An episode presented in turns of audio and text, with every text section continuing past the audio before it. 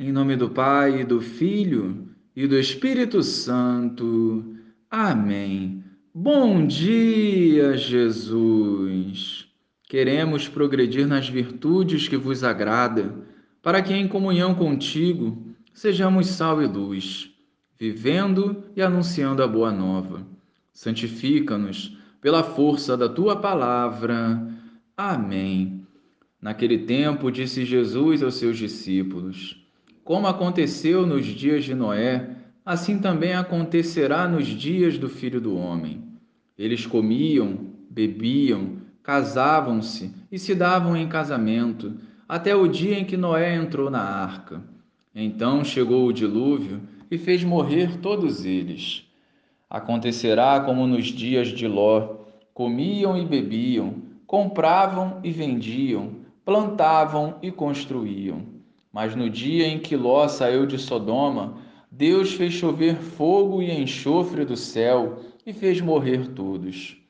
O mesmo acontecerá no dia em que o Filho do Homem for revelado. Nesse dia, quem estiver no terraço, não desça para apanhar os bens que estão em sua casa. E quem estiver nos campos, não volte para trás. Lembrai-vos da mulher de Ló. Quem procura ganhar a sua vida vai perdê-la e quem a perde vai conservá-la. Eu vos digo: nesta noite, dois estarão numa cama, um será tomado e o outro será deixado.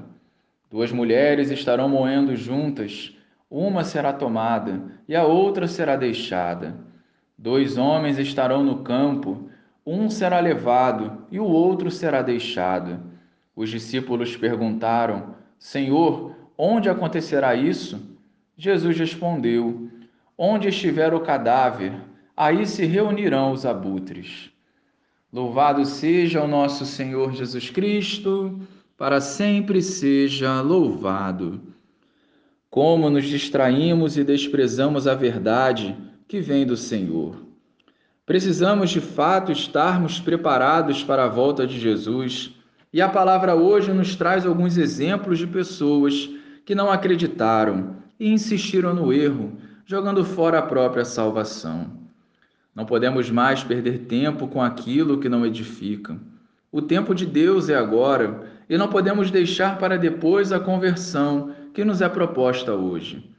A verdade que cura, liberta e salva é Jesus.